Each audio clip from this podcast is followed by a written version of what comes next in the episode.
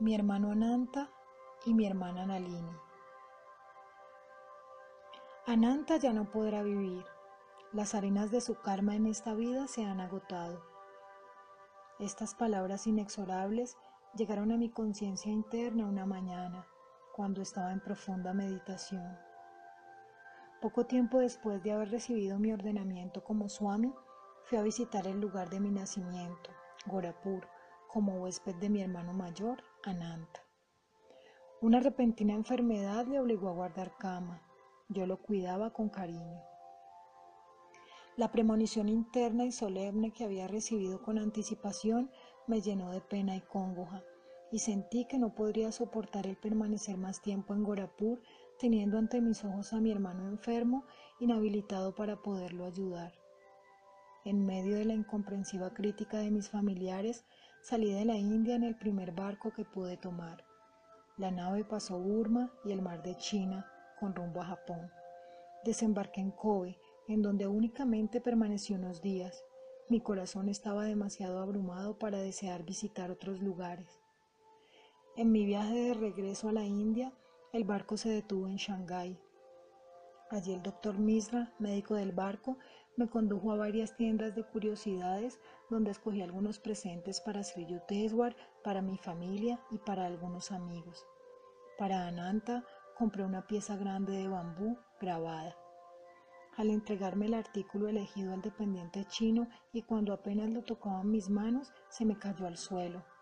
Yo exclamé, He comprado este recuerdo para mi hermano ya muerto. Una clara comprensión se apoderó de mí y sentí que su alma entraba liberada en lo infinito y en aquellos precisos instantes. La pieza de bambú se rajó simbólicamente al caer. En medio de reprimidos sollozos, escribí en la superficie del bambú. Para mi querido Ananta, ahora que se ha ido. Mi compañero, el doctor, observaba todos esos detalles con cierta sonrisa irónica de incredulidad.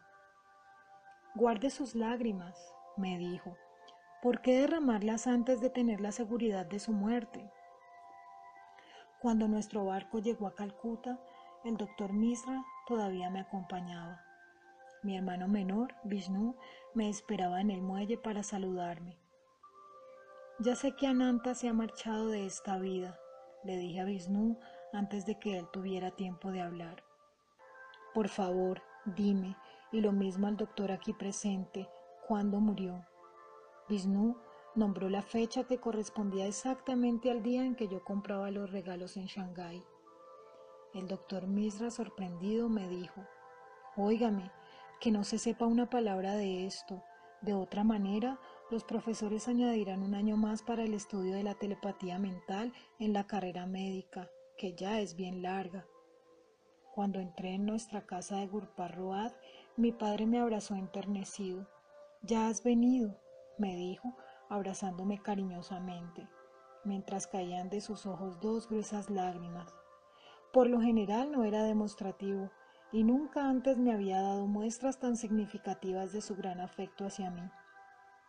Exteriormente era un padre adusto y serio, pero interiormente Poseía el corazón dulce y amoroso de una madre. En todas sus relaciones con la familia, su doble papel de padre y madre era manifiesto. Poco tiempo después de la muerte de mi hermano Ananta, mi hermana menor, Nalini, fue rescatada milagrosamente de la muerte por una curación divina. Antes de contar los detalles de este suceso, referiré algunas fases de su niñez. Las relaciones de infancia entre Nalini y yo no habían sido de las más cordiales. Yo era muy delgado, pero ella lo era mucho más. Debido a un motivo subconsciente o complejo que los psiquiatras no tendrán ninguna dificultad en localizar, yo me burlaba frecuentemente de lo que yo llamaba la cadavérica figura de mi hermana. Sus contestaciones eran igualmente francas, agudas, saturadas de ironía, como acostumbraba ser a esa edad. Algunas veces mi madre me hacía terminar la disputa infantil con un tirón de orejas, quizá por ser yo mayor. Pasó el tiempo. Nalini fue prometida para casarse con un joven médico de Calcuta de nombre Panchanon Bose, quien recibió de mi padre una dote muy liberal.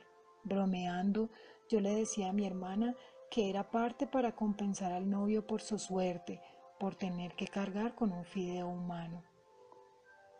A su debido tiempo se celebraron como de costumbre los elaborados ritos matrimoniales. La noche de boda me reuní con el grande y alegre grupo de familiares en la amplia sala de nuestra casa de Calcuta. El novio estaba recostado en un inmenso cojín de brocado de oro. Mi hermana Nalini se encontraba a su lado, vestida con un hermoso sari. No obstante la belleza de la prenda, esta era incapaz de cubrir la delgadez de su figura. Yo me aproximé por detrás del cojín de mi nuevo cuñado y le sonreí amigablemente. Él nunca había visto a Nalini hasta el momento de la ceremonia nupcial, que fue cuando supo lo que había obtenido en la lotería del matrimonio. El doctor Bosé presintió mi simpatía y señalando ostensiblemente a mi hermana, me preguntó al oído, Oye, ¿de qué te ríes? ¿Cómo, doctor? ¿No lo sabe? le contesté yo. Pues es un esqueleto para su estudio. Congestionados de risa, mi cuñado y yo tuvimos grandes dificultades para poder mantener nuestra seriedad en presencia de nuestros familiares. Conforme los años pasaron, el doctor Bosé se hizo querer grandemente de nuestra familia la cual siempre lo consultaba cuando ocurría algún caso de enfermedad. Él y yo intimamos mucho y fuimos grandes amigos. Nos chanceábamos mutuamente y casi siempre nuestras pullas eran para mi hermana Nalini. Un día mi cuñado me dijo hablando de ella que era una curiosidad médica. He hecho cuantas pruebas han sido posibles con tu flacucha hermana. Aceite de hígado de bacalao, mantequilla, malta, miel, pescado, carne, huevos, toda clase de tónicos, en fin, todo cuanto conozco, y ella no se ensancha ni siquiera un céntimo de pulgada. Ambos reímos. Algunos días después visité en su casa a mi cuñado. Lo que a ella me llevaba solo me tomó unos minutos. Ya salía creyendo que Nalini no me había visto, pero cuando llegaba a la puerta escuché su voz atenta pero imperativa. Hermano, ven acá. En esta ocasión no te me escapas, quiero hablarte. Subí las escaleras para llegar a su cuarto. Con gran sorpresa vi que estaba llorando. Querido hermano, me dijo, vamos a olvidar nuestras antiguas y tontas rencillas. Ya veo que tus pies están firmemente asentados en el sendero espiritual y quiero ser como tú en todos tus aspectos. Y añadió con tono de esperanza. En apariencia tú estás ahora robusto. ¿Puedes ayudarme? Mi esposo no se acerca a mí y yo lo amo mucho. Pero más que eso, quiero progresar en la realización de Dios, aun cuando tenga que permanecer delgada y sin atractivos. Su súplica me enterneció y llegó a lo más profundo de mi corazón. Nuestra nueva amistad progresaba rápidamente. Un día ella me pidió que la aceptara como mi discípula. Entréname en la forma que tú desees. Yo pondré mi fe en Dios en vez de tenerla en los tónicos. Tomó un montón de medicinas y los tiró por el tubo de desagüe. Como una prueba de su fe, le pedí que eliminara por completo de su comida la carne, el pescado y los huevos. Después de unos meses, durante los cuales Nalini había seguido estrictamente las indicaciones que yo le había hecho y se había adherido a su dieta vegetariana, no obstante las grandes dificultades que esto le ocasionaba, le hice una visita. Hermanita, tú has estado observando conscientemente las indicaciones espirituales pronto tendrás tu recompensa.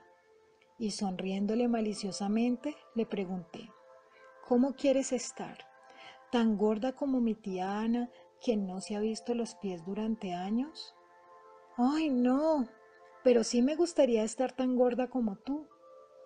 Con tono solemne le contesté, por la gracia de Dios, como siempre ha hablado con la verdad, yo ahora hablo con esa verdad. Por medio de las bendiciones divinas, Tu cuerpo principiará a cambiar desde ahora. Dentro de un mes tendrá el mismo peso que el mío. Estas palabras pronunciadas desde el fondo de mi corazón se realizaron. En 30 días el peso de Nalini igualó al mío. La gordura le dio belleza y su esposo se enamoró profundamente. Se tornó luego idealmente feliz. A mi regreso del Japón, supe que durante mi ausencia Nalini había sido atacada por la fiebre tifoidea. Corrí a su casa y me quedé estupefacto había quedado reducida a un mero esqueleto y se encontraba en estado de coma. Antes de que su mente hubiera sido perturbada por la enfermedad, me contó mi cuñado, ella decía, si mi hermano Mukunda estuviera aquí, yo no estaría pasando por esto. Luego, desesperado, agregó, ni los demás médicos ni yo tenemos ya esperanza. La disentería con pérdidas de sangre se ha presentado después del largo ataque de la tifoidea. Yo principié a remover cielo y tierra con mis oraciones. Contraté los servicios de una enfermera anglo-india, quien me ayudó en todo. Le apliqué a mi hermana varias técnicas de curación yoguísticas. La disentería desapareció, pero el doctor Bosé movió la cabeza con profunda tristeza. Ya no tiene más sangre que arrojar. Ella sanará, contesté enfáticamente. Dentro de siete días la fiebre la habrá dejado. Una semana después me emocioné grandemente al ver que Nalini abría los ojos y me miraba con amoroso reconocimiento. A partir de ese día, su alivio fue más rápido, y aun cuando volvió a ganar su peso anterior, tuvo que sufrir una grave consecuencia de la terrible enfermedad. Sus piernas estaban paralizadas. Tanto los especialistas como los ingleses habían pronunciado su veredicto de que permanecería paralítica para siempre. La incesante lucha que tuve que sostener para salvar su vida y mis largas oraciones me habían agotado. Fui a Serampore a pedir a Sri Yukteswar su ayuda. Sus ojos expresaron profunda simpatía por el caso de Nalini. Las piernas de tu hermana serán otra vez normales al fin de mes, dijo, y luego agregó, dile que use pegada a la piel una cinta con una perla no perforada de dos quilates, sujeta por medio de broches. Yo me postré a sus pies, lleno de gozoso alivio. Señor, usted es un maestro. Su palabra para la curación de mi hermana es suficiente. Pero si usted insiste, inmediatamente adquiriré la perla para ella. Mi gurú asintió con la cabeza. Sí, hazlo. Luego describió exactamente las características físicas y mentales de Nalini, a quien él nunca había visto. Señor, le pregunté, ¿se trata de un análisis astrológico? Usted no conoce ni la fecha ni la hora de su nacimiento. Sri Yukteswar sonrió. Hay una astrología más profunda y que no depende del testimonio de los calendarios y de los relojes. Cada hombre es una parte del Creador o del hombre cósmico. Él tiene un cuerpo celestial, así como tiene otro en la tierra. Los ojos humanos ven la forma física, pero el ojo interno penetra más profundamente hasta el patrón universal del cual cada hombre es una íntegra e individual parte. Regresé a Calcuta y compré la perla para Nalini. Un mes después, sus piernas paralizadas estuvieron completamente sanas. Mi hermana me suplicó que diera a mi gurú las gracias más expresivas y que le expresara su inmensa gratitud por lo que hiciera por ella. Mi maestro escuchó el mensaje de mi hermana en silencio, pero cuando ya me despedía de él me hizo un importante comentario. A tu hermana le han dicho los médicos que ella nunca podrá tener hijos. Asegúrale que dentro de pocos años tendrá dos niñas. Algunos años después, con todo el regocijo de Nalini, nació una niña, a quien años después siguió otra. Tu maestro ha bendecido nuestro hogar y a toda nuestra familia, me dijo mi hermana. La presencia de un hombre así es una bendición para toda la India.